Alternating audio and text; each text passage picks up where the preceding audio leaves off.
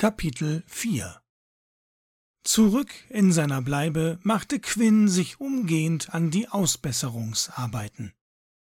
Wenn er schon hier leben musste, wollte er sich wenigstens ein bisschen wohler fühlen. Zunächst tauschte er zwei morsche Querbalken aus und stopfte das Loch im Dach mit dem Stroh aus der anderen Hütte. Nun würde er zumindest keinen unliebsamen tierischen Besuch mehr bekommen. An die entwendete Tür schlug er mit Hilfe eines Steins und einiger gerade gebogener Nägel vier Holzpfosten. Fertig war sein neuer Tisch. Einen Baumstumpf nutzte er als Stuhl. Anschließend kümmerte er sich um sein Bett. Weder die Decke oder besser gesagt der Stofffetzen, der ihm als Decke diente, noch der Strohsack sahen besonders einladend aus. Quinn ging hinunter zum Brunnen, um den entleerten Strohsack und den Stofflumpen wenigstens einigermaßen von Ungeziefern und Flecken zu befreien. Nachdem der Sack über dem Feuer rasch getrocknet war, füllte er ihn mit dem übrigen Stroh, das er vom Dach der anderen Hütte geholt hatte. Zu guter Letzt häutete er mit einem scharfen Stein mühsam das hundeähnliche Wesen und verarbeitete so viel wie möglich von dem Tier zu Essbarem. Besonders gut schmeckte das Fleisch nicht, es war zäh und alt, aber besser als der Hunger war es allemal. Während er das Fleisch runterwirkte, begutachtete Quinn sein neues Zuhause. Er war mächtig stolz auf sich. Seine Schmerzen waren erträglich und die Erschöpfung hielt sich in Grenzen. Zum allerersten Mal, seit er in diesem Höllenloch angekommen war, verspürte er einen leichten Anflug von Zuversicht und Hoffnung. Vielleicht gab es für Quinn ja doch noch einen Morgen. Wie magisch angezogen fiel sein Blick auf Martens Buch, das im Kegel des Feuers erleuchtet auf seinem neuen Tisch lag. Das Buch. Vor lauter Aufräumen hatte er es ganz vergessen. Bedächtig griff Quinn danach. Es war aus dunkelbraunem Leder. Auf der Vorderseite war eine rote Rune. Ein großer Kreis mit drei sich in einem Dreieck kreuzenden Strichen. Seine Hände waren feucht, als er sich auf sein Bett legte und das Buch öffnete. Verwirrt stellte er fest, dass es weder Inhaltsverzeichnis noch überhaupt einen Buchtitel hatte. Es war mit roter Tinte in altertümlicher Schrift verfasst worden. Du, der du dieses Buch in Händen hältst, wisse, mit dem heutigen Tage wird sich dein Leben von Grund auf verändern. Deine Vergangenheit wird im Antlitz des magischen Feuers verblassen. Deine Augen werden sich nicht mehr von der Wahrhaftigkeit der Magie verschließen können. Mana wird in dir erwachen. Nicht jeder ist dieser Kraft gewachsen. Missbrauchst du sie, wird sie dich verschlingen wie die Nacht den Tag. Reichst du ihr die Hand, wird sie dich begleiten wie die Nacht den Tag. Sei dir deiner Verantwortung auf dem Weg des Feuers bewusst. Handle selbstlos oder verbrenne in den Flammen deines Eigensinns. Quinn war so gebannt von den Worten des Buchs, dass ihn die Käuzchen, die ihre Lieder an den Mond anstimmten, daran erinnern mussten, es zur Seite zu legen. Schon in wenigen Stunden würde ihn der Hahn mit seinem allmorgendlichen Schrei in sein anderes, sein verhaßtes Leben zurückwerfen. Mit seinem ersten Schritt in die Schmiede wusste Quinn, dass sein gestriger Moment der Zuversicht und Hoffnung ein jähes Ende gefunden hatte. Bordwin war heute besonders übellaunig und ließ es an ihm aus. Die anfängliche Freude, Magie erlernen zu dürfen, wich schon bald einer ernüchternden Erkenntnis.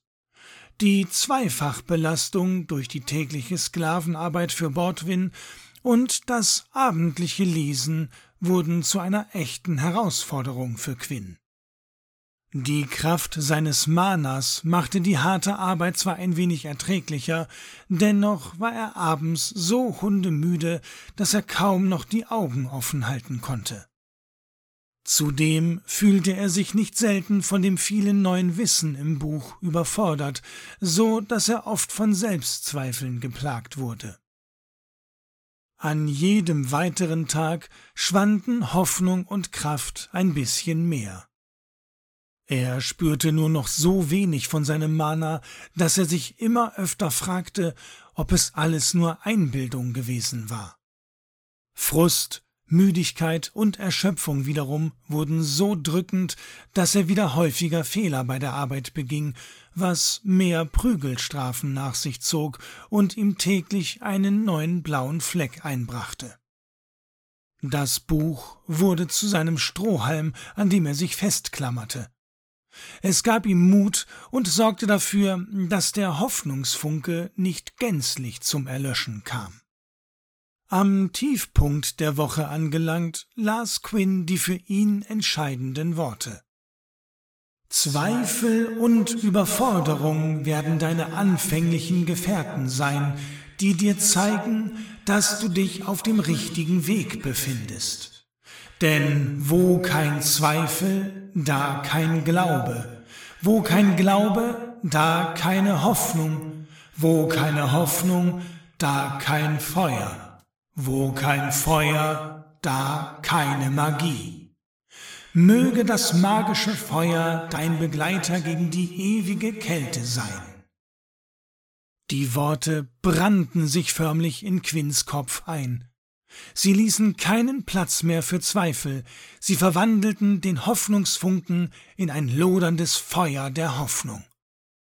In der Nacht, bevor er endlich wieder zu maten durfte, fand er kaum Schlaf. Viel zu aufgeregt war er wegen des kommenden Tages. Was ihn wohl erwarten würde? Er drehte sich von einer Seite auf die andere und wieder zurück, bis er irgendwann zumindest in einen kurzen Halbschlaf verfiel. Noch vor dem ersten Schrei des Hahns war Quinn schon wieder hellwach. Keinen Augenblick länger hielt es ihn mehr im Bett. Während er sich erwartungsvoll auf den Weg zu Marten begab, schlief Wolter noch unter seiner schweren Nebeldecke. Nicht nur einmal wäre er beinahe über einen Stein oder ein herumliegendes Stück Holz gestolpert, so dicht war der graue Dunst. Als er nach einer ganzen Ewigkeit endlich, endlich vor Martens Tür stand und klopfte, hörte er tappende Schritte näher kommen. Ob Martin wohl Besuch hatte? Unruhig wippte Quinn von einem Bein aufs andere. Die Tür ging auf, doch es war keiner dort. Seltsam. Quinn sah sich verwirrt um, da hörte er von unten eine motzige Stimme. Du bist zu früh. Warte hier. Ein Wesen, nicht viel größer als ein Kleinkind, starrte ihn mit zusammengekniffenen Froschaugen an und deutete mit einem seiner olivgrünen Spinnenfingern auf ein Zimmer zu seiner Linken. Seine grüne Haut und sein faltiges Gesicht ließen ihn wie einen verschrumpelten Apfel wirken, nur eben mit Schweinsnase. Aus seinem verkniffenen Mund ragten nadelspitze Zähne. Die Schürze, die er trug, war in einem vorherigen Leben möglicherweise einmal weiß gewesen. Mittlerweile wurde das dreckige Grau nur noch von dreckigeren, rußigen Handabdrücken unterbrochen. Die neugierigen Blicke Quinns schien er gepflegt zu übersehen. Wahrscheinlich war er es gewohnt, von Fremden gemustert zu werden. Er tappte wieder davon in das Zimmer auf der rechten mit der großen Rune ein Knarren, ein Poltern, und das Wesen war verschwunden.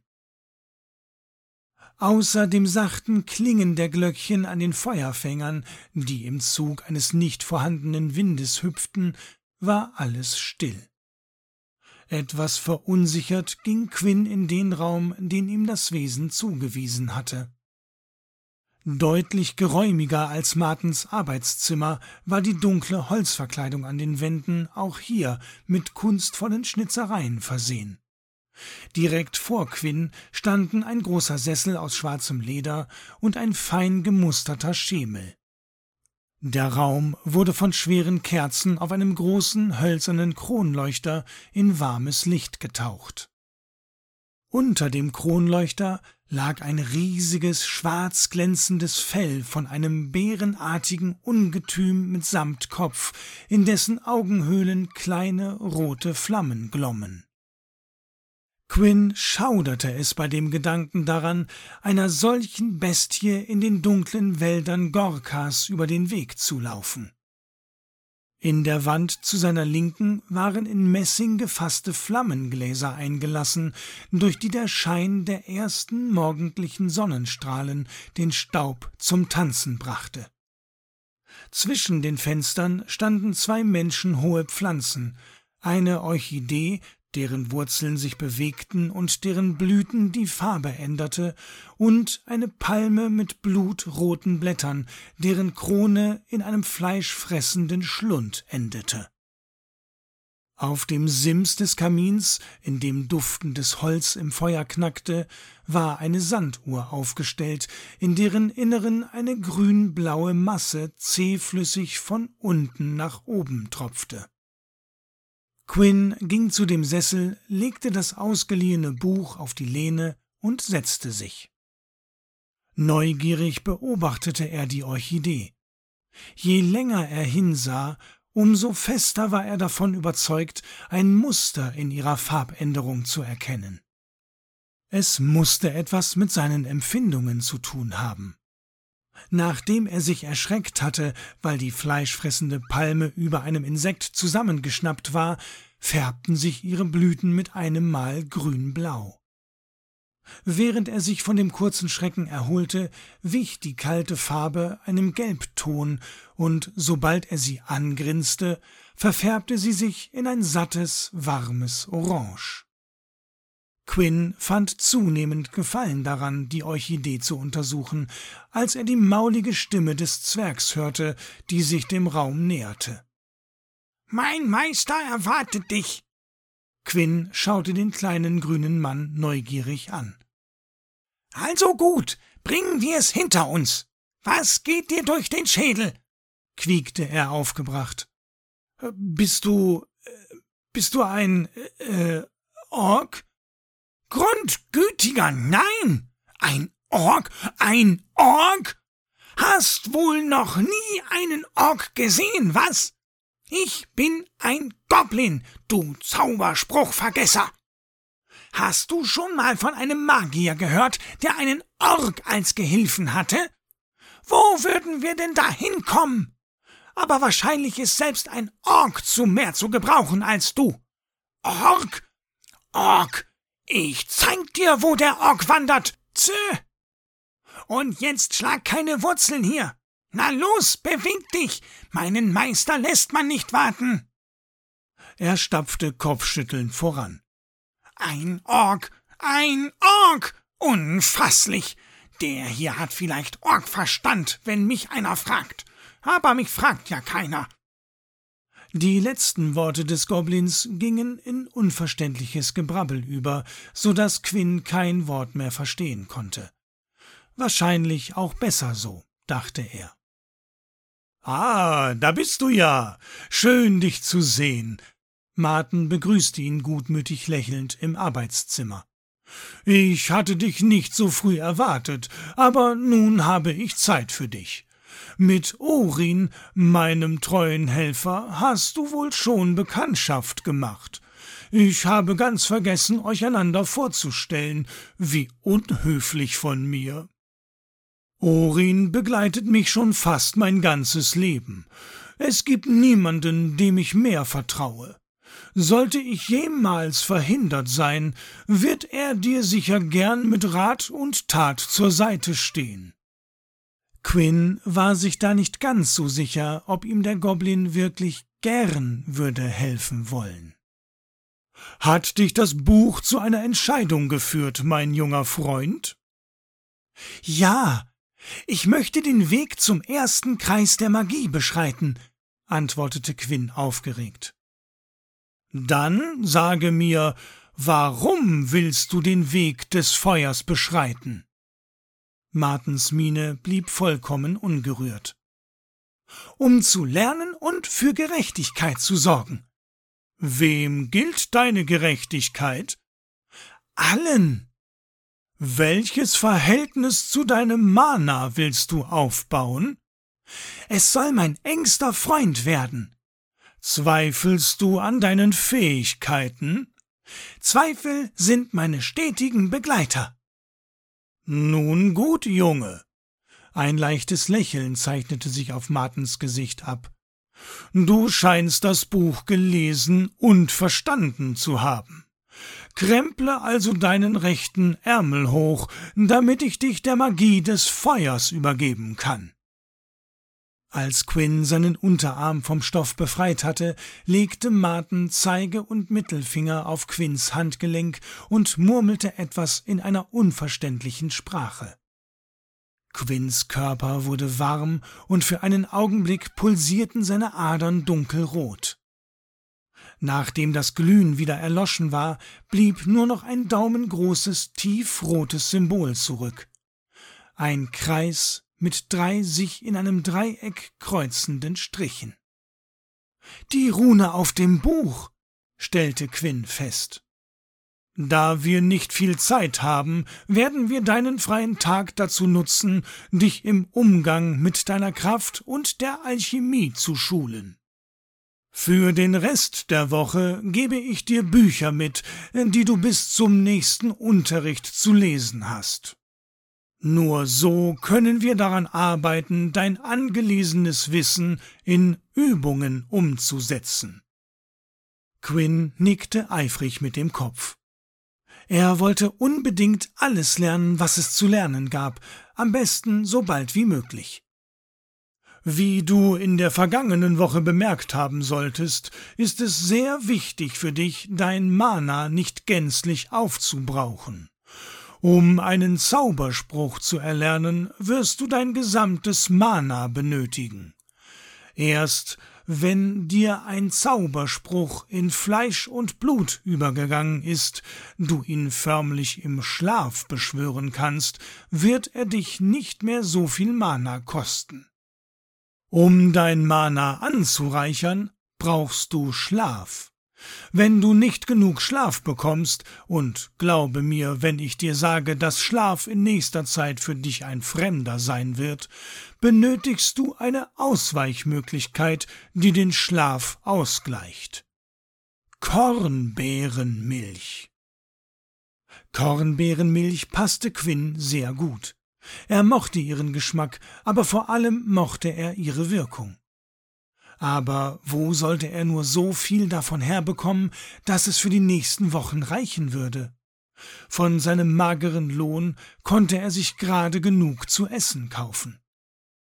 Die meisten Zutaten für die Kornbeerenmilch sind sehr leicht zu beschaffen, da sie fast überall wachsen. Hatte Martin seine Gedanken gelesen? Kornbeeren findet man auf jeder Wiese. Es gibt sie deshalb auch in rauen Mengen für wenige Halbedelsteine bei den Händlern auf dem Markt zu kaufen. Das größere Problem ist hingegen die Milch der Lunarillis, der zweitwichtigste Bestandteil der Kornbeerenmilch. Wie du dank deiner kleinen Wochenstudien wissen solltest, ist der Mond einer der beiden magischen Kraftpole scheint er, entfaltet die Lunarillis wie viele andere magische Pflanzen und Wesen besondere Eigenschaften. Ist dir in Gorka etwas aufgefallen? Quinn war sehr viel in Gorka aufgefallen, das anders war, als er es kannte. Was Martin nun aber genau meinte, war ihm nicht klar. Er schüttelte den Kopf. Der Mond, er fehlt. Zumindest die meiste Zeit. Die Magier, die den Bannkreis um Gorka gezogen haben, haben versucht, den Mond wegen seiner gewaltigen magischen Kräfte innerhalb der Kolonie zu verdunkeln. Glücklicherweise war es ihnen nur möglich, ihn während seiner schwachen Mondzeiten zu verbannen. Es ist ihnen allerdings nicht gelungen, den Vollmond zu bezwingen. Während keiner anderen Zeit des Monats wird so viel Magie in magischen Lebewesen entfacht wie bei Vollmond. Martin nahm einen Folianten aus dem Bücherregal. Quinn beobachtete ihn, wie er ihn aufmerksam durchblätterte, bis er gefunden hatte, was er suchte. Er deutete auf das Bild eines Strauchs. So sieht die Lunarillis fern des Vollmondes aus. Die Pflanze hatte etwas von einem Spinnennetz, deren einzelne Fäden wie feine gläserne Strohhalme wirkten. Nähert sich der Mond seiner vollen Größe an, füllen sich die Halme der Lunarillis mit Milch. Bei Vollmond erreicht sie ihre ganze Fülle. Dann sind die Halme bis zu fünffach so dick wie sonst. Nun gibt es allerdings ein weiteres Problem, das die Ernte erschwert.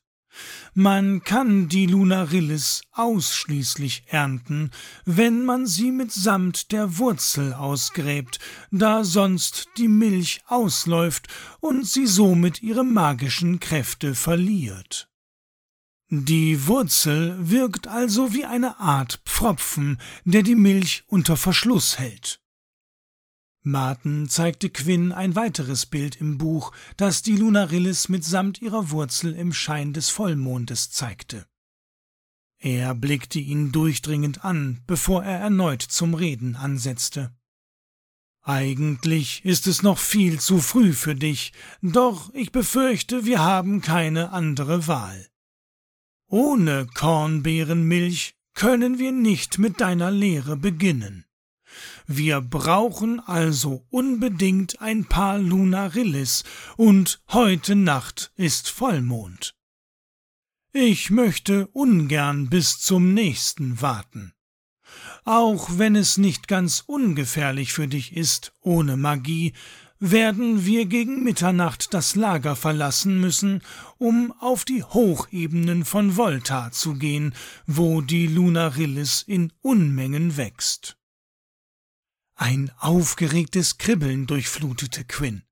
Zum ersten Mal seit seiner Ankunft würde er die Siedlung verlassen.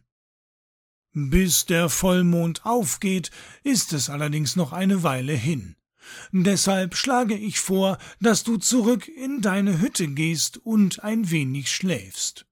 Du brauchst all deine Kraft.